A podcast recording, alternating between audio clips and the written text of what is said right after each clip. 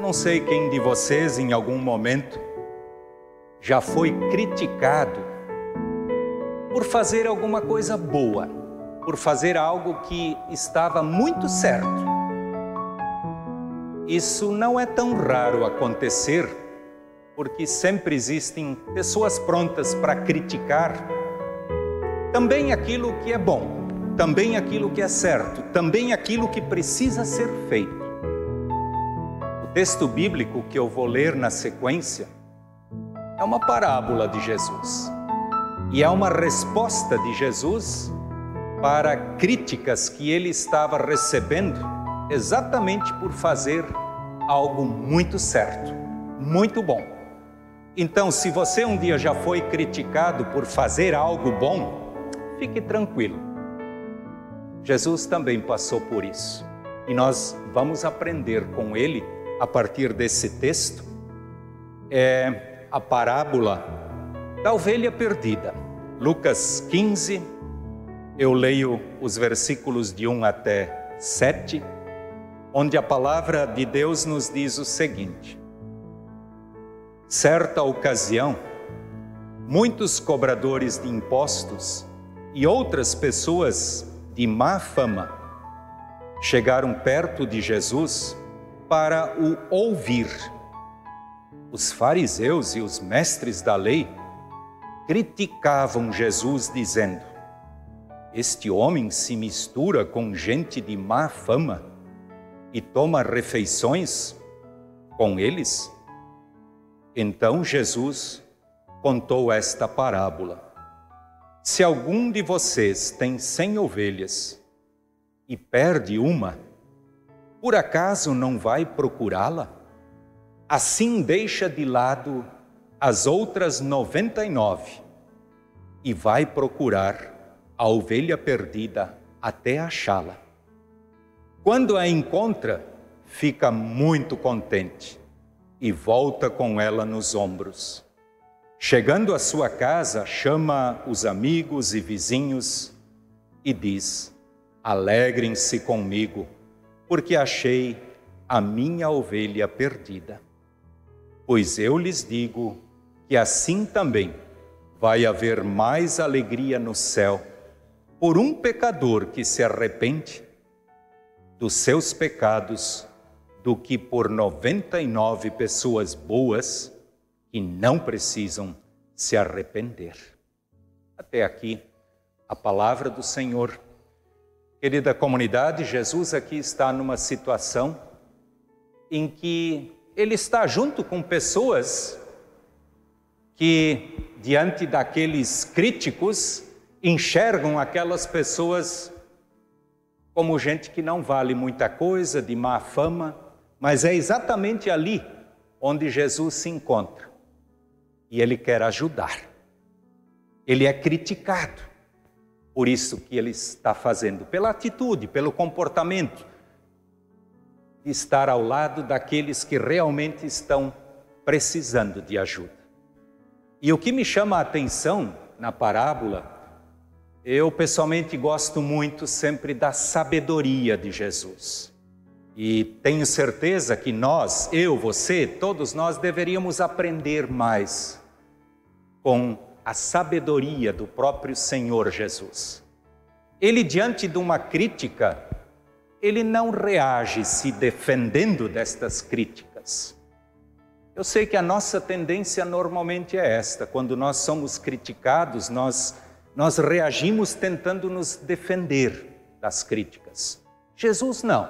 Nós vemos aqui no texto que ele, diante das críticas, ele conta uma história, uma parábola para ensinar algo maravilhoso para cada um que neste momento está ouvindo a palavra de Deus. E a parábola que ele conta é essa que eu acabei de ler. Jesus conta esta parábola que é conhecida de todos nós. Eu sei que eu devo ter ouvido esta parábola pela primeira vez, talvez lá com dois anos de idade, no culto infantil, tantas e tantas vezes. Aqui deste púlpito e de outro, outros eu já preguei sobre esta parábola diversas vezes. E sempre de novo aprendemos somos desafiados, somos provocados a colocar em prática o que Jesus nos ensina. Ouvir sempre é fácil, mas colocar em prática aquilo que ouvimos, aquilo que Jesus nos ensina, sempre é um pouco mais complicado. Quem são, afinal de contas, as ovelhas? Com certeza, na parábola que Jesus nos conta, as ovelhas somos nós. Vocês, eu, todos aqueles que fazem parte do rebanho de Jesus somos suas ovelhas. De que lado nós nos encontramos? Jesus sabe, e talvez nós lá no nosso coração nós também sabemos muito bem. Se nós estamos do lado das 99 ou se nós estamos juntos com aquela uma que precisa de uma atenção especial.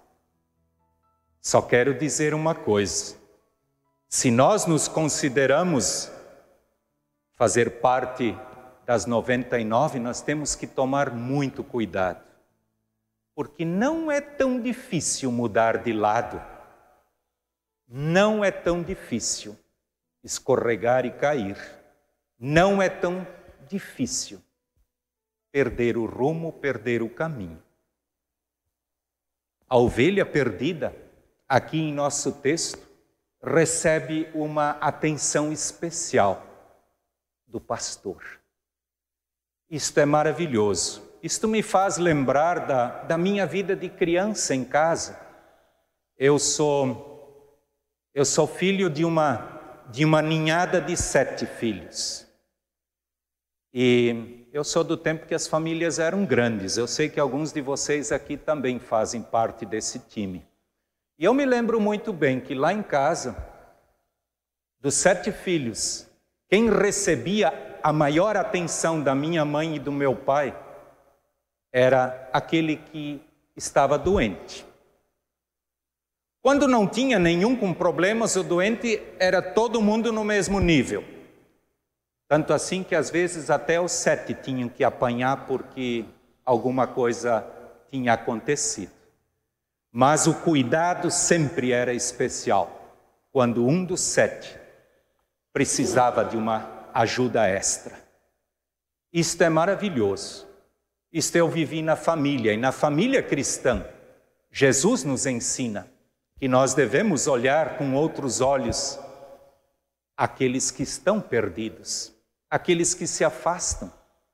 Eu sei que nós, na, na nossa vida de fé, também na nossa vida como cristãos, normal, normalmente nós temos muita facilidade em enxergar o perdido, mas nem sempre temos a facilidade de ajudar o perdido. Muitas vezes nós até colaboramos para enterrá-lo ainda mais. É triste isso. Eu sei que não cabe a mim, não cabe a vocês julgar quem é perdido ou quem não é. Eu sei que eu já muitas vezes estive diante de pessoas que chegaram para mim dizendo: Pastor, ajuda o meu irmão porque ele é um perdido. Pastor, ajuda o meu pai ou a minha mãe porque ela está perdida. Quem é, afinal de contas, alguém que está perdido? Perdido é alguém que não está no caminho certo. Ele está perdido. Eu sei que hoje em dia, se nós andamos de carro por aí, a tecnologia nos, nos ajuda através do GPS.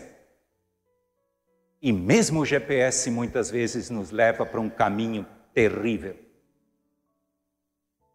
Nós, meus queridos, somos desafiados a nos deixarmos achar quando estamos perdidos.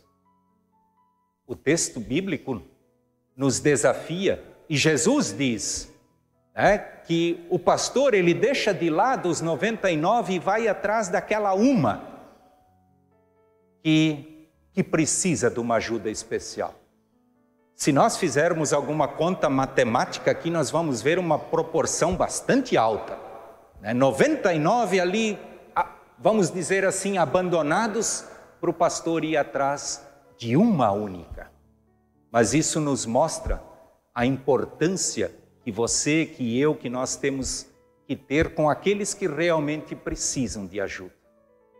Às vezes, precisamos deixar de lado algumas coisas para dar ênfase ali onde realmente se faz necessário. E, infelizmente, os críticos normalmente estão de plantão quando isto é feito.